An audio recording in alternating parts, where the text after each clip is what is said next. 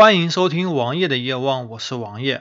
今天是二零一六年的十一月二十五日，在昨天晚上，刚好是昨天节目发布的时间，我看到一则新闻，江西高速公路将有免费 WiFi，明年下半年有望在三条高速验收。在本周，江西试点路段高速公路无线宽带平台系统设备启动招标，在明年下半年有望实现无线网验收。广大司乘人员有望在高速公路上免费使用 WiFi。三条高速分别是南昌东外环高速公路、南昌至宁都高速公路和宁都至定南高速公路。在试点高速公路路段安装的无线宽带平台系统将采用专网加公网的工作模式，其中专网主要是面向服务交通运输行业，主要是高速公路的内部网，而公网是面向一般老百姓的。该系统采用了我国自主研发的 TD-LTE 技术，公众可以通过手机等终端设备。以 WiFi 方式接入车载模块，然后再通过 LTE 的方式实现高速公路上网服务。这是个什么原理呢？可能很多人不知道这是怎么回事，以为可能只是在高速公路上每隔几千米加了一个大型的路由器。我看到文章下面很多评论说，一个 WiFi 只能覆盖几百到一千米，每一分钟 WiFi 信号就得切换一次，切换到下一个路由，这样手机是无法愉快的玩耍的。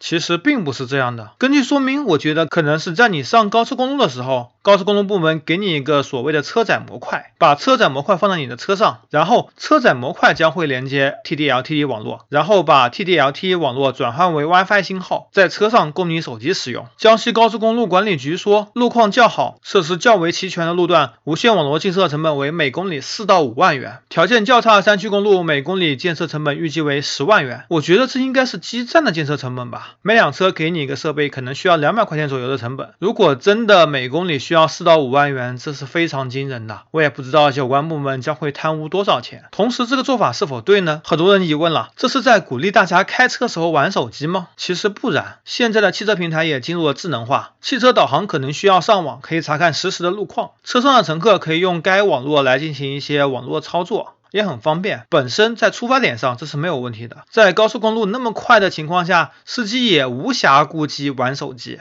开车玩手机基本可以避免。还有一个问题就是流量将会有限制吗？比如说成都铁路局有火车，上面有免费的 WiFi，每人限制五十兆流量。五十兆流量啊，坐个火车哪里够用啊？现在出个门坐个火车没个几百兆流量，根本什么都做不了。这个东西的出发点其实是很好的，但是在其中是否有贪污腐败，这也需要百姓的监督。老百姓在其中是否能够受益，这也需要后续用户体验和反馈。我们也都希望有关部门为老百姓做好事、做实事。我希望这是一个不错的举动。